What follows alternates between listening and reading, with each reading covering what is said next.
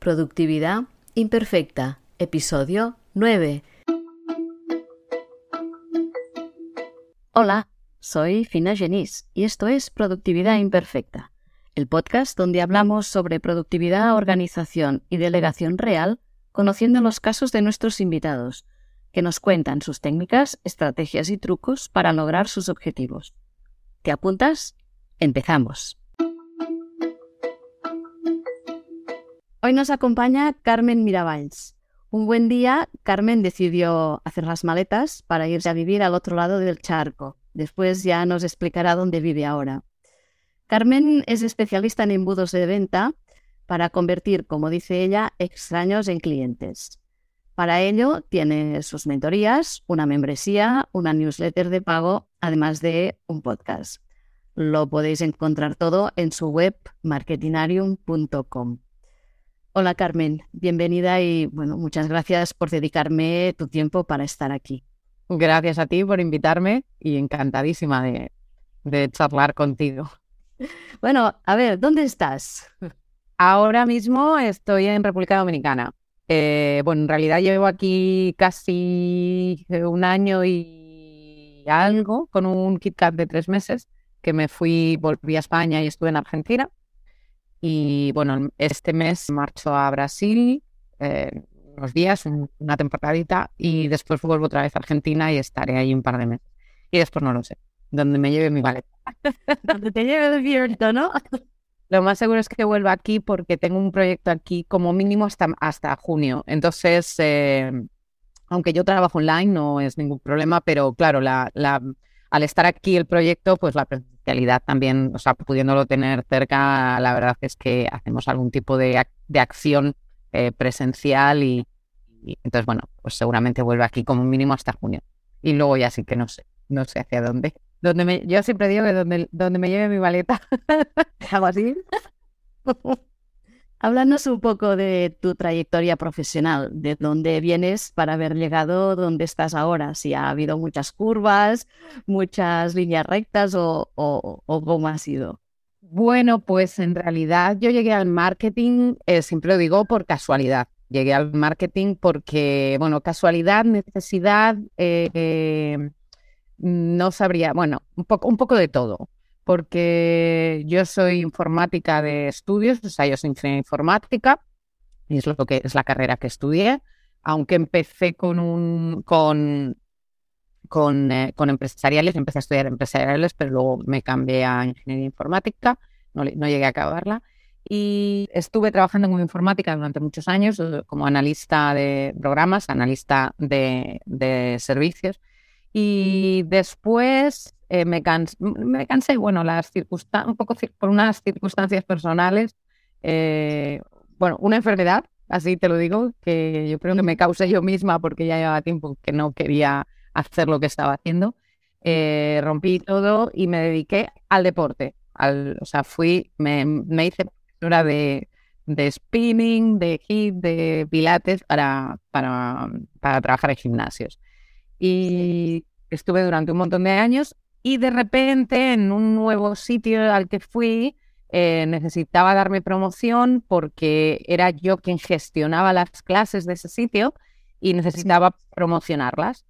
Entonces ahí fue mi primer toque, mi primer eh, cruce con el marketing. Y bueno, pues empecé como todo el mundo empieza. Eh, primero, evidentemente, formándome en las redes sociales todavía, bueno, Instagram ni siquiera existía, empezaba Facebook en ese momento y empecé un poco a, a, formarme como autodidacta hasta que fui a parar en una empresa que daba formaciones y esa misma empresa me contrató para hacer su marketing, el marketing de la propia empresa. Y a partir de ahí, eh, bueno, me llegué a asociar con esa empresa y después ya me monté por, por mi cuenta. Eh, sí que es verdad que cuando empecé con el marketing era todo como muy, eh, como digo, las redes sociales estaban empezando y era todo como muy experimental, por decirlo de alguna manera. Entonces, por un lado estaban las redes sociales, por otro lado estaba el blog, por otro lado estaba las newsletters, que no tienen nada que ver con las newsletters de ahora, las newsletters de, de antes, que bueno, que todavía hay muchas empresas que las envían, eran pura publicidad, puras ofertas, puras sí. promociones y punto. Ahí había como, yo sentía que era como todo muy disperso y había como mucho ruido y, al final los resultados pues eran como que no, nunca llegaban. Hasta que descubrí el mundo de los embudos y fue cuando vi que las piezas encajaban en, en embudos. Que parece que los embudos es una cosa nueva, una, una tendencia actual, una moda, un lo que sea, y no, los embudos han existido toda la vida, desde los presenciales hasta los digitales, en su momento cuando comenzó el tema digital. Curioso, curioso recorrido. Háblanos un poco de tu negocio, que encontramos en Marketinarium. Pues eh, hay como tres partes. Eh, por una parte está lo que son las mentorías, eh, las mentorías a empresas, las mentorías individuales. Por otro lado están las mentorías grupales, que ahora en enero lanzo la cuarta edición de la mentoría grupal, la mentoría de negocio grupal.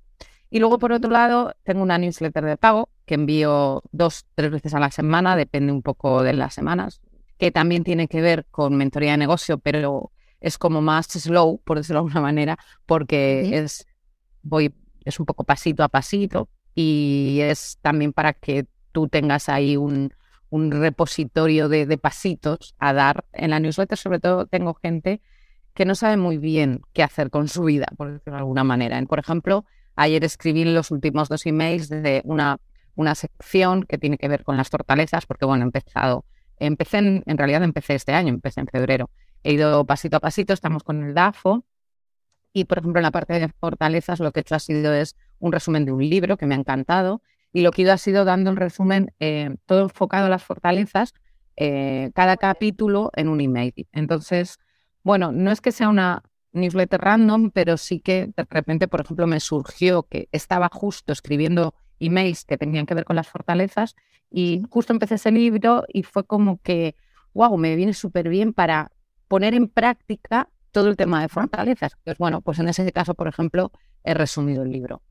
Y en realidad se resume en eso. Luego eh, tengo un podcast que ahora mismo, sinceramente, lo tengo un poco, un poco abandonado desde que, que me lancé a vivir al mundo porque, bueno, pues muchas veces, eh, claro, la vorágine de, sitios, pues me cuesta eh, concretar fechas, concretar personas y también los espacios, eh, es difícil grabar un podcast según dónde por el tema del Wi-Fi. Aquí, por ejemplo, en Dominicana el Wi-Fi es complicado. Espero que no tengamos problemas en esta grabación, en esta sesión. Y, y bueno, pues la verdad es que lo tengo un pelín abandonado. Pero ahora la verdad es que mi plan es volverlo a retomar, sobre todo de cara al año que viene. Y era un, es un podcast de entrevistas, pero lo que voy a hacer es combinarlas con micro podcast de em, de pequeñas pildoritas, o sea que probablemente eh, genero mucho contenido en redes y quiero reaprovechar ese contenido para, para lanzarlo en podcast en modo audio. La verdad es que sí que lanzas mucho contenido, yo te sigo y, y sí. sí. Hablemos un poco de trabajo. ¿En qué consiste tu día a día? Es decir, ¿qué haces en un día normal laboral? Pues Normalmente por la mañana, o sea, no tengo horarios, no me pongo horarios. Muy bien. Eh, mm, quizá trabajo mucho, trabajo muchas horas al cabo del día, al cabo de la semana, pero sin horarios. O sea, soy, me, lo, me doy libertad a mí misma para un poco, para, salvo que tenga alguna reunión con algún cliente, alguna mentoría, eso sí, evidentemente ahí sí que cumplo, pero no me pongo y por la mañana normalmente me levanto relativamente temprano, entonces mientras me tomo el café, bueno, me hago mi, meditación, bueno, tengo ahí una rutina matutina de media horita de meditación, agradecimiento, eh, afirmaciones, eh, etcétera. Y luego normalmente mientras me tomo el café leo. Eh, me pongo a leer un rato, un, media hora, 45 minutos, una hora, depende un poco de, de, y luego me voy a hacer deporte. Para mí, ese sea, este rato de la mañana es para mí, el primer, las primeras horas de la mañana son para mí, porque me conozco y luego cuando me pongo a trabajar y entro en flow, ya no me levanto. No, o sea, ya no me muevo, me pueden dar las 10 de la noche. Ayer estaba, ayer domingo estaba escribiendo emails porque por la mañana estuve, eh, bueno, de jueves a sábado he estado en viaje de, de trabajo y ayer domingo, cuando me levanté por la mañana, estuve leyendo tranquilamente, ahí me lo tomo un poco con más calma. Y luego cuando me puse a escribir, cuando, cuando me pongo a escribir, Pues eso, ayer me dieron las 10 de la noche. Entonces, como me conozco y sé que si dejo esas cosas para última hora de la tarde ya no las voy a hacer, pues me lo pongo todo en el bloque de la mañana. O sea, el bloque de la mañana es, además lo tengo puesto en el calendario, mi tiempo, es mi tiempo. Hay días que a lo mejor no hago para Carmen. Exacto. Hay días que a lo mejor no hago deporte o, por ejemplo, ahora que tengo que ir a hacer algo de compra, pues esta mañana no he ido a hacer deporte porque ahora cojo la bici, tengo mm, hasta entre, o sea, la ruta de, al pueblo y la vuelta son siete kilómetros, entonces para, será el deporte de hoy. Pero lo normal es eso, que nada más levantarme, en cuanto recargo pilas con el café, pues me voy a, me voy a correr, o, me, voy a, me voy a entrenar. tengo la primera playa aquí a 500 metros y me voy a entrenar ahí, debajo de las palmeritas. Ese es mi día. Y luego, pues a trabajar. Eh, depende, hay días que, por ejemplo, los lunes me los planteo solo para mí, solo para trabajar en mi propio negocio, afilar el hacha, que precisamente es el post que, que, eh, que, publiqué ayer sobre afilar el hacha. El lunes me lo dedico para mí. Pues ahora, por ejemplo, para el lanzamiento de la mentoría, eh, voy a preparar un pequeño reto para, generar tráfico, para generar leads. Y justo hoy, pues bueno, esta mañana estaba con un tema, eh, resolviendo un tema de, de una, un voluntariado que estoy haciendo. Y ahora, en cuanto termine, pues me pongo con, a, planificar ese reto. Salvo que haya alguna urgencia, los lunes, por ejemplo, me los planteo trabajar solo para mí. Y luego el resto de la semana, pues bueno, trabajos con clientes, reuniones, eh, quizá lo que te digo, como el proyecto ahora es aquí eh, alguna visita, es un proyecto que, que trabaja con pequeñas empresas de microproductores, eh, todo en torno a la sostenibilidad y bueno. Ah, muy bien. O quizá que hacer alguna visita o alguna, alguna formación, que les hago microformaciones también. Y, ese es mi día. Y luego, eh, normalmente yo como una vez al día o hay unos de 24 horas y a las 6 de la tarde, 6, 7 de la tarde, depende, eh, paro. Bueno, también algún día, como no me pongo horarios, algún día a las 4 de la tarde me voy caminando hasta la, la, playa, la primera playa que hay un chiringuito, porque aquí las dos primeras playas que tengo son vírgenes, no hay nada. Eh, entonces la siguiente ya tiene un chiringuito, pues me voy y me tomo una cerveza allí por la tarde con, con, la, con Raquel, que es la, la dueña, y, y, luego vuelvo y ya pues igual ceno lo que te digo. ceno no, desayuno, comida, merienda, cena. a las, no, la tarde. No, no sé si podría yo. Depende de cómo tenga la energía, pues a lo mejor escribo algún email de la, de la newsletter o escribo algún post y lo dejo programado, ahí ya es un poco más de, un poco de relax o directamente ya no hago nada más. Soy mi propia jefa y soy la mejor y la peor jefa, porque cuando me pongo a trabajar es sin, sin fin, pero también me doy libertad de, depende de eso, depende de cómo me encuentre, de cómo, de cómo, de las ganas que tenga, pues eh, trabajo hasta tal hora o hasta tal, hasta tal otra. Perfecto. Iba a preguntarte cómo planificas tu día y cómo te ah. organizas, pero ya me lo has explicado, entonces. ya te lo he explicado todo. Ya me lo has explicado. Esta la tacho. Voy a la siguiente. ¿Cómo te marcas los objetivos más a largo plazo? Es decir, los proyectos eh, para el año siguiente o lo que es ya en vistas de futuro y cómo lo haces para cumplirlos. Pues la verdad es que sinceramente no me planteo objetivos a un año. Descubrí que desde mi punto de vista crea frustración.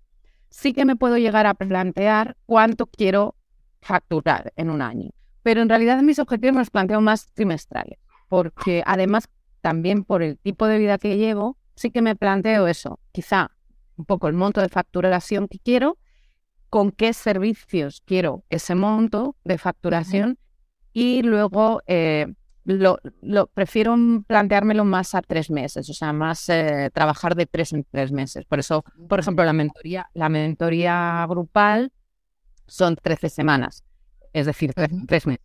Tres meses, sí, sí. Planteo, exacto, me planteo lo que voy a facturar en esos tres meses, que entra en principio dentro de la facturación anual. Pero si no es en ese trimestre, pues quizá eh, de los servicios que ofrezco, que a lo mejor eh, muchas veces lo que hago es que atomizo los servicios en vez de sacar una mentoría, mm, por ejemplo, para las empresas una mentoría completa para, para implementar el embudo de ventas, pues a lo mejor eh, saco solo el servicio de crear, de investigación de buyer persona o de creación de la propuesta de valor o de, o de implementación solo del embudo si es que tienen todo lo anterior más o menos desarrollado. Entonces, durante el año, esos, ah, voy un poco por trimestres viendo cómo me acerco a ese objetivo final. Que luego casi nunca se cumple. o, me paso o no llego, porque claro, al final, eh, en realidad es que vivimos en un, en un entorno tan, tan cambiante que, claro. Eh, fíjate que en octubre tenía tres clientes, o sea, eh, perdón, en octubre dos de los clientes que tenía los tuve que despedir. Entonces, claro, me rompió completamente la, la, la, estrategia de planear. La última planificación que tenías, sí, sí. Totalmente, totalmente, porque yo ya no contaba con coger ningún cliente más para el último trimestre, porque además eran clientes que habían empezado en septiembre. Y era, eh, o sea, cuando empiezo, empiezo con un cliente, los tres primeros meses son los de más trabajo, porque son los la parte de investigación, entrevistas a los de ayer persona, entrevistas con todas las partes implicadas de la empresa, desde el CEO, pasando por la, el departamento de ventas hasta, hasta los de atención al cliente, o sea, los que están de cara al cliente. Eh, entonces, eh, claro, me rompió completamente toda la planificación de fin de año. Por eso no, me gusta hacerlo así tan a largo plazo, vamos, en un momento tan, tan, tan, tan inestable. Pero bueno, sí que es verdad que, que me planteo, yo, hago el ejercicio a fin de año de plantearme cuánto quiero facturar y cuántos servicios de cada tipo dentro de mi escalera de valor tengo que vender para llegar a facturar eso. Y luego a montar embudos, ¿no? Y luego a montar Luego, luego a, correr.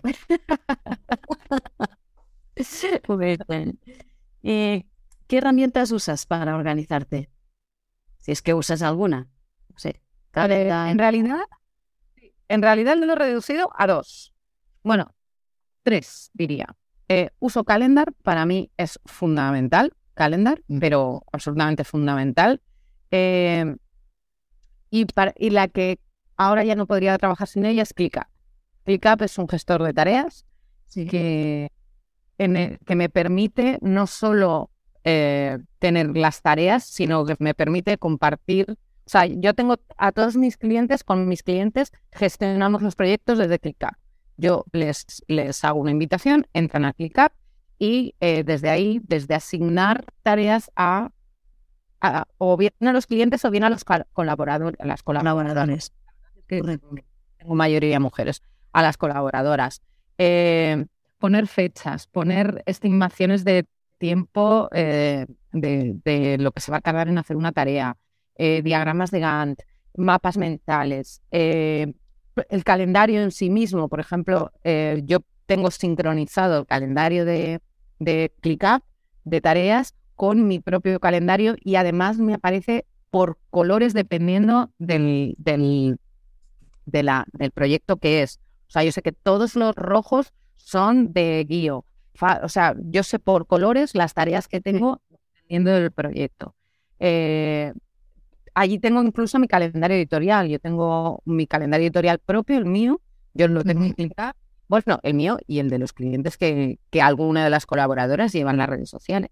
Y a mí me aparece en mi calendario. Es decir, que eh, lo tengo sincronizado de manera que yo hoy en mi calendario, lo primero que hago es que miro el calendario y veo que tengo, a, o sea, la, la, publicación de hoy es sobre ortografía, por ejemplo, me ha saltado hace un momentito.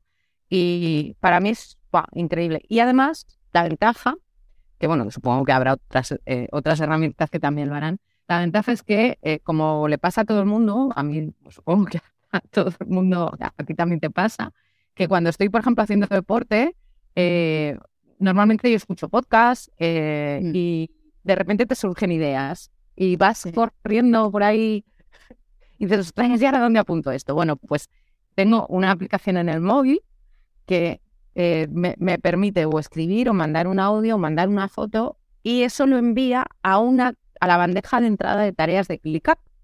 Con lo cual, eh, dentro de ClickUp yo tengo una automatización que me lo pone directamente en el calendario.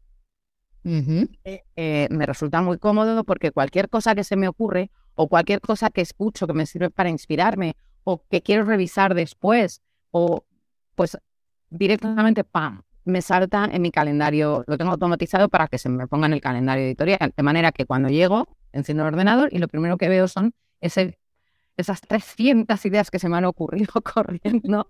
Y, y yo luego las, las distribuyo, pues bueno, pues si es algo que, no sé, es eh, un libro, por ejemplo, que hayan recomendado, pues entonces ya me voy a, mirar el libro que es, etcétera, etcétera. O si es eh, un documento, no sé, alguna idea que me ha inspirado, que normalmente me pongo voz, pues eso ya me lo, lo extiendo un poquito y me lo pongo en el propio calendario editorial para cuando cuando sea, para fechas posteriores. Entonces, con esas tres, yo ya está, ya trabajo. Bueno, luego, evidentemente, está el correo electrónico, lógicamente. Y luego eh, sí que tengo o trabajo con Drive, pero sinceramente muy poco, porque lo bueno que tiene ClickUp es que tú puedes adjuntar documentos y los adjuntas a la propia tarea a la que corresponde ese documento. Con lo cual, al final, guardarlo en Drive, en Drive, por ejemplo, guardo las, las las grabaciones de las reuniones con clientes, porque sé que las tengo guardadas por si en algún momento hay que volver a ellas por algún tema. Eh, pero en realidad yo no comparto documentación con los clientes, con, por ejemplo, con Drive. Lo hago todo desde ClickUp. Lo bueno que tienes es que cada tarea tú puedes tener un texto, puedes adjuntar fotos, documentos, eh, cualquier tipo de, elemento digital y además tiene un chat propio de la tarea, con lo cual eh, si hace falta subir una foto, se puede subir al chat, subir a la propia tarea. Es decir, que yo, por ejemplo, Drive lo utilizo casi más a nivel interno para ficheros grandes eh, que, para, que para compartir eh, documentación. De hecho, por ejemplo, yo misma para, para las publicaciones, cuando, no sé si, yo qué sé, lo que te digo, es, me inspira, hay algo que me inspira y, y hago una captura de pantalla, por ejemplo, de algo, y yo me la subo a la propia tarea de, de ClickUp, porque si no, si lo tienes en el disco, te ocupa espacio, si lo tienes en Drive, luego tienes que ir a buscarlo, no sé qué, tal y cual, y yo me lo, me lo pongo ahí. De verdad que para mí es, o sea, es, es, es magia. Así que lo resumo en eso. Calendar, ClickUp, correo electrónico normal. Por mí yo lo borraría del mapa no, no trabajo con los clientes a través de correo electrónico porque creo que es bastante lento de procesar. ¿Tú tienes enemigos en tu productividad o ladrones de tiempo? Eh, sí, eh, sobre todo las comunidades en las que estoy. Estoy en varias y la verdad, precisamente ahora eh, estoy en una que se va a iniciar un reto de hábitos en Sin Oficina y uno de los hábitos que me quiero que me quiero quitar es estar demasiado pendiente de las comunidades, sí.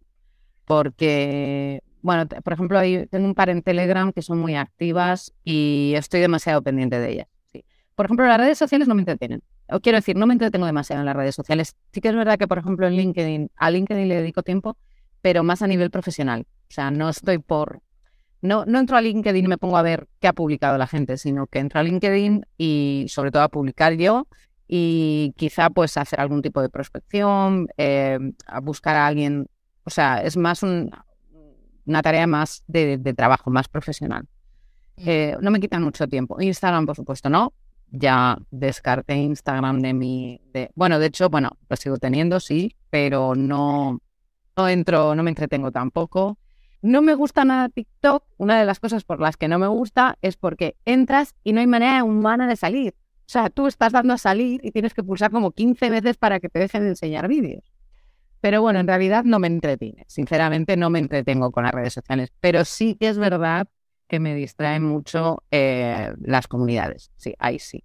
¿Y cómo lo controlas? Pues en el teléfono, por ejemplo, tengo una, una app que se llama Salud Digital, que me limita, eh, o sea, puedes limitarte el tiempo en cada, en cada aplicación. Entonces yo me lo tengo limitado a 30 minutos. 30 minutos WhatsApp, 30 minutos WhatsApp Business, 30 minutos Telegram y 30 minutos eh, Discord. Y en el ordenador tengo otra aplicación que me, en la misma aplicación tengo los dos WhatsApps, Telegram y Discord, y esa la tengo cerrada. Solo la abro eh, si realmente tengo que comunicarme con alguien.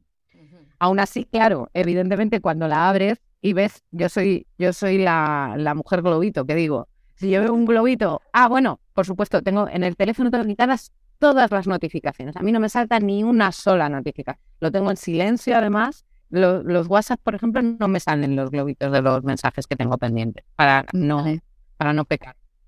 Pero, por ejemplo, en, Telegram entras y aunque la propia aplicación no me dice que hay, porque los tengo desactivados también las notificaciones de, de mensajes, pero claro, cuando entras a Telegram sí que ves que hay siete conversaciones, que hay, hay, hay salseo. Y ahí, ahí peco, la verdad que peco. Y puedo estar un rato, puedo estar un rato eh, leyendo, respondiendo. Eh, ahí sí que, sí que peco.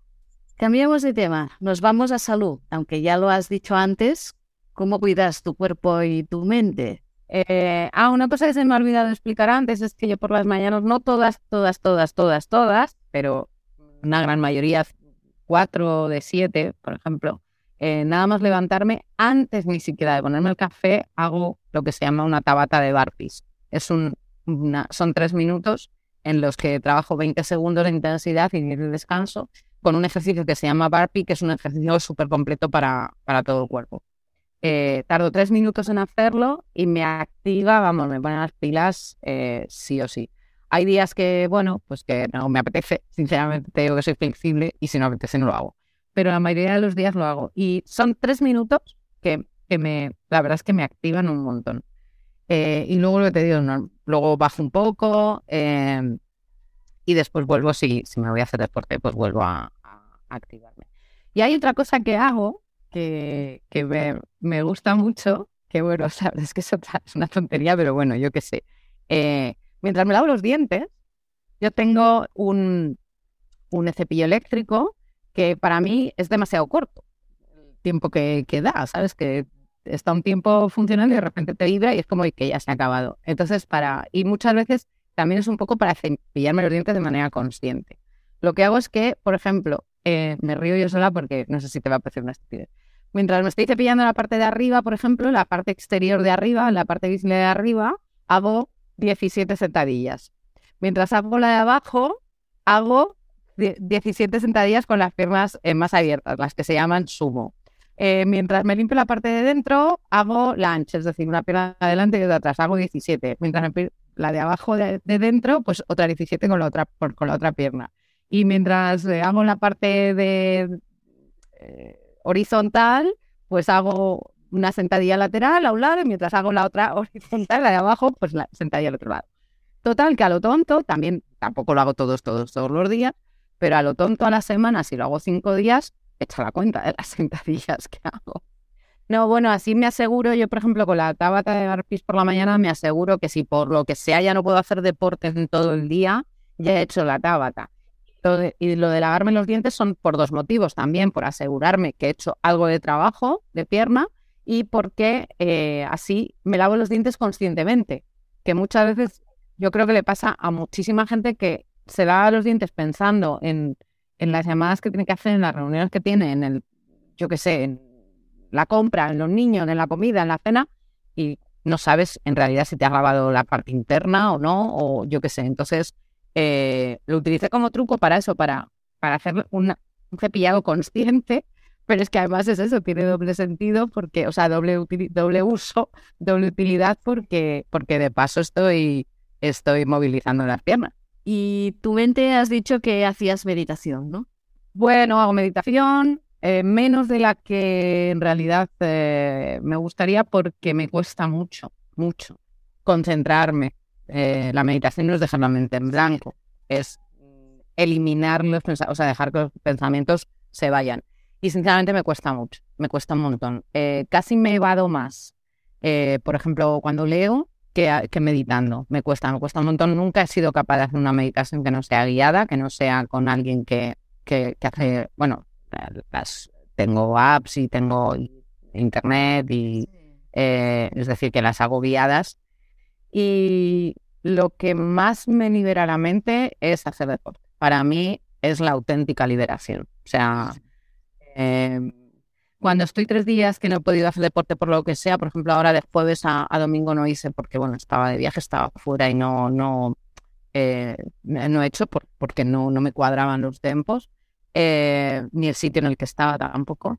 Eh, y hoy tampoco he hecho, sinceramente, porque tenía que resolver unos temas esta mañana y por eso me voy a ir con la bici después a hacer la compra y ya es como que, puff, estoy como, estoy hasta como de mal humor, ¿sabes? Tengo una sensación de irritabilidad, de, ¿sabes? Mm, por suerte estoy sola y no tengo a nadie con quien discutir.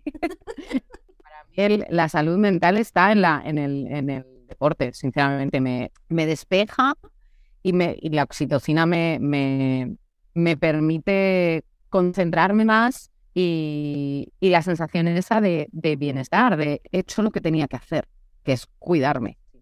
Luego también tengo un coach con el que tengo una sesión mensual y me ayuda mucho a poner foco, sobre todo a poner foco y a extraer de mi cabeza, a extraer de mí cosas que quizá están ahí y yo no soy capaz de sacarlas cuando las necesito. Entonces, eh, a través de las preguntas que me hace, me hace pensar y es como que eso, que, tira de, del anzuelo, tira, tira de, es aquello del payaso con los globos que salen de la boca, va sacándome cosas, va sacándome ideas y me, muchas, me desbloquea y me da foco. Eh, me viene muy bien la reunión esa semana mensual porque me ha ido un montón.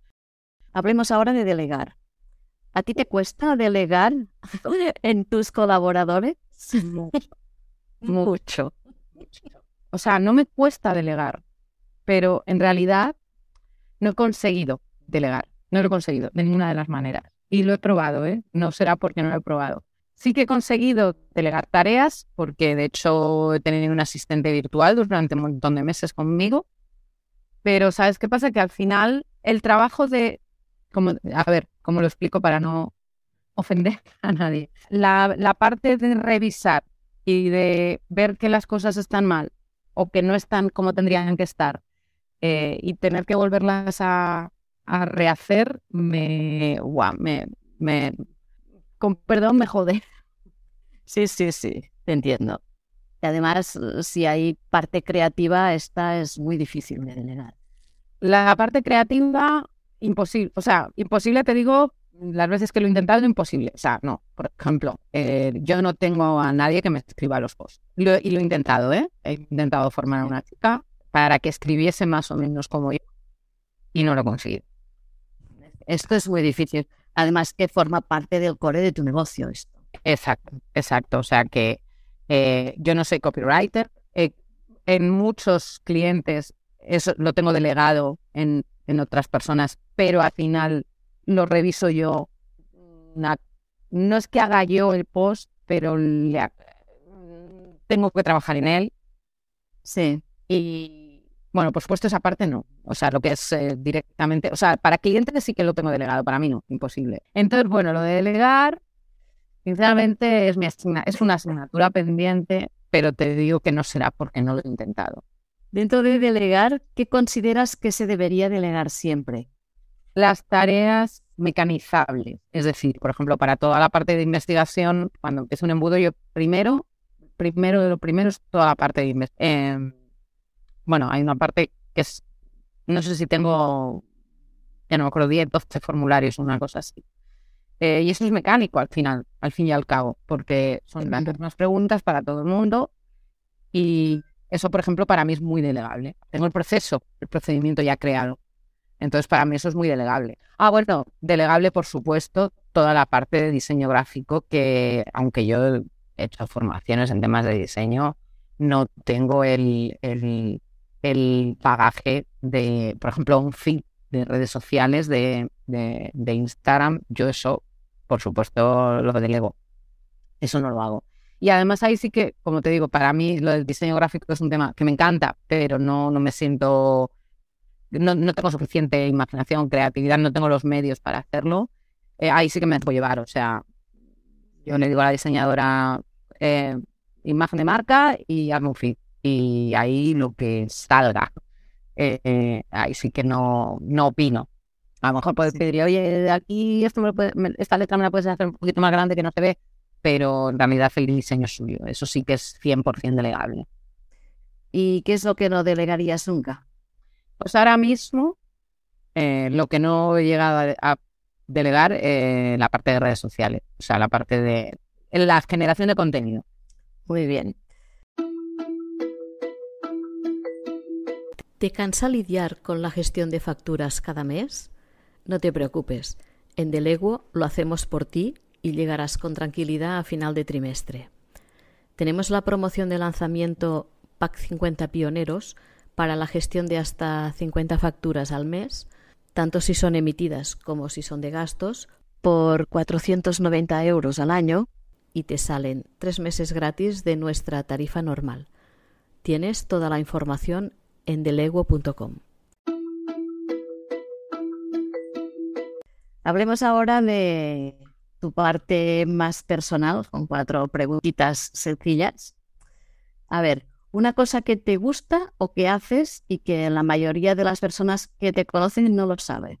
Aparte de lo de las sentadillas mientras te bueno, ahora ya lo está. Ahora Ah, no sé, porque la verdad es que soy bastante transparente. Eh, uf, me cuesta, me cuesta responder. Nos quedaremos con la de las sentadillas. Sí, sí, eso es un, sí, eso es algo nuevo. No lo sé, no, no, no se me ocurre. no te preocupes. ¿Y tienes alguna manía de estas curiosas que la mayoría de gente tenemos? Wow, Te lo he puesto difícil, ¿eh? Sí, yo qué sé, las sábanas, eh, a mí me, gusta que todo esté, pues, cuando pierdo la ropa me gusta que esté toda súper colocadita, sí, eso sí, por ejemplo, eso, eh, sí. Eh, bueno, algo que, por ejemplo, quizá sea una manía por un lado y por otro lado, no sé, para la gente que me conoce, es que yo me, no, no me pongo un vestido y lo saco, lo tiro a lavar, nada más con ponérmelo una vez igual me lo pongo dos, dos y hasta tres veces. Eso puede que sea una manía, por un lado, y por otro lado es algo que la gente no sabe. Lo que tengo es que tengo, de alguna, como decían las abuelas, tengo como cuatro o cinco vestidos al retortero, ¿sabes? Esa expresión, eh, esa decía mi abuela, lo tienes todo ahí al retortero. Y entonces tengo cuatro o cinco vestidos y igual me los pongo, pues eso, los voy alternando y, y, entonces da la sensación de que cada día llevo uno nuevo. Soy muy de vestidos, la verdad. Esa quizás sea una manía que, bueno, mis amigos por supuesto no lo saben, que, que, no, los, no me lo pongo y lo lavo. De ayer, ayer llevaba este vestido, eh, antes de ayer, perdón, cuando vine de, de, que venía de viaje, porque ayer estuve todo el día aquí. Y me lo he puesto hoy y ahora me iré en la bici, porque es un vestido que, debajo llevo un pantaloncito, me iré en la bici con él.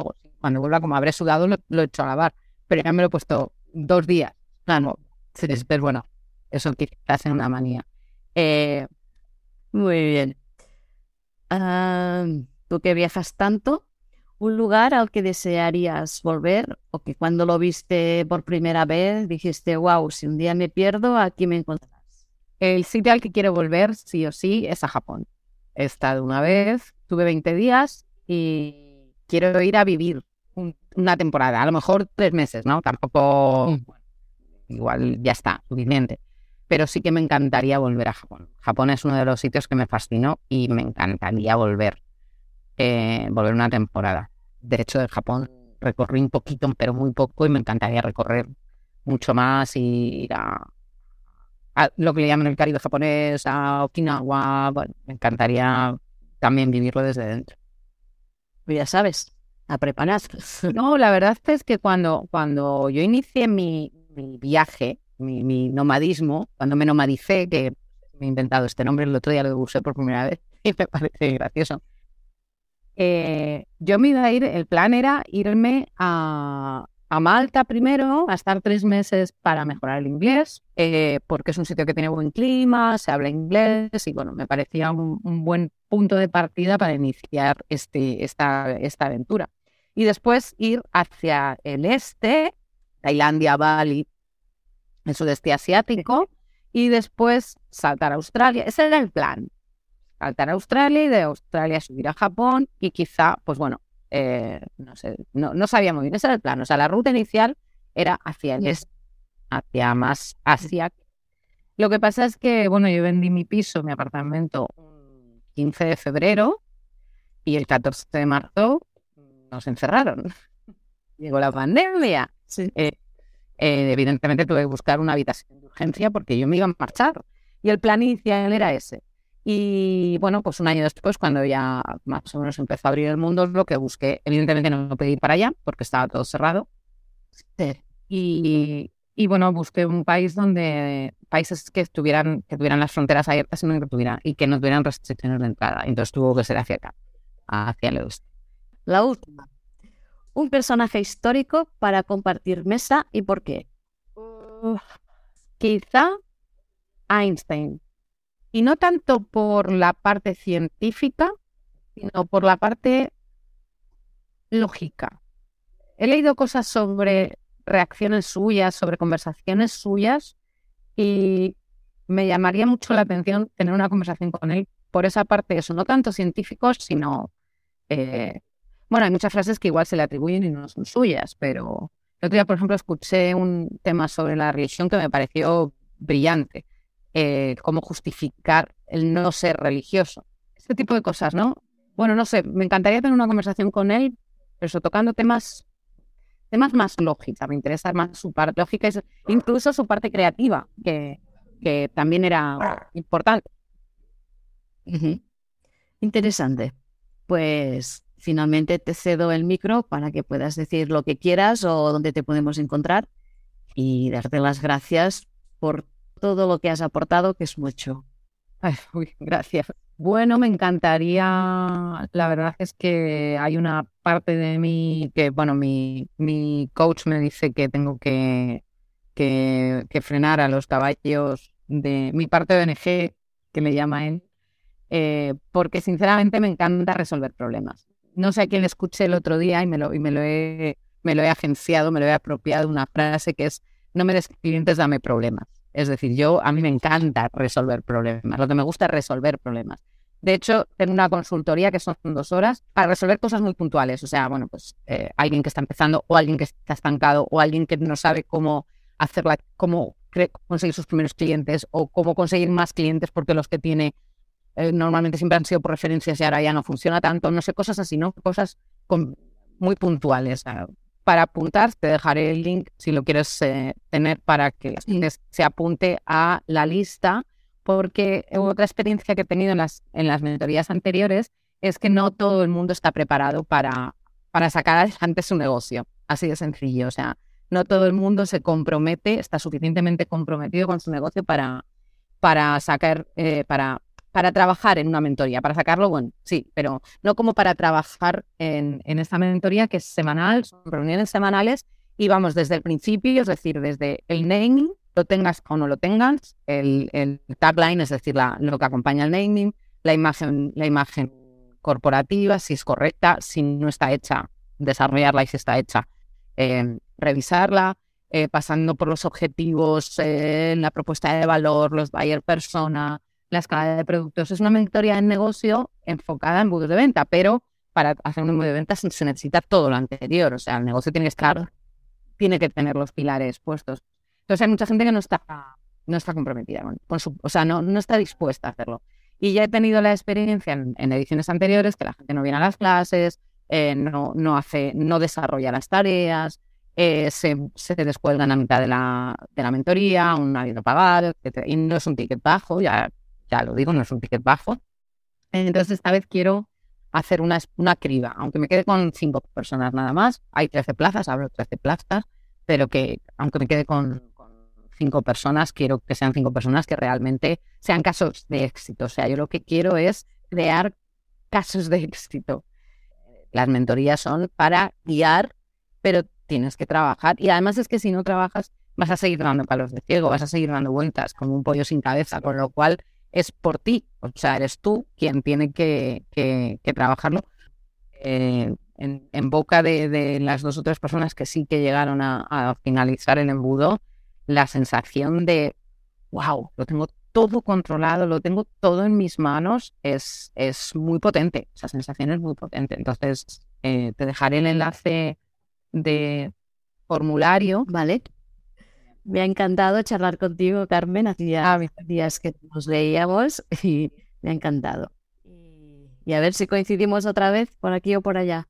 Oh, seguro, seguro, estamos, estamos en contacto, estamos conectados, que seguro que sí. Muchísimas gracias por invitarme y, y a mí también me ha encantado la, la entrevista. Gracias. Hasta aquí la entrevista de hoy. Espero que te haya gustado el programa y agradeceré tu me gusta y tus cinco estrellas. Si necesitas delegar, puedes contactarme en deleguo.com barra contacto o en el correo fina arroba deleguo.com y hablaremos de lo que necesitas y de cómo podemos ayudarte a ganar tiempo y productividad. Te recuerdo que en Deleguo tenemos la promoción de lanzamiento Pack 50 Pioneros para la gestión de hasta 50 facturas al mes, tanto si son emitidas como si son de gastos, por 490 euros al año y te salen tres meses gratis de nuestra tarifa normal. Tienes toda la información en deleguo.com. Finalmente, decirte muchísimas gracias por dedicar parte de tu tiempo a escuchar este podcast y hasta la semana que viene.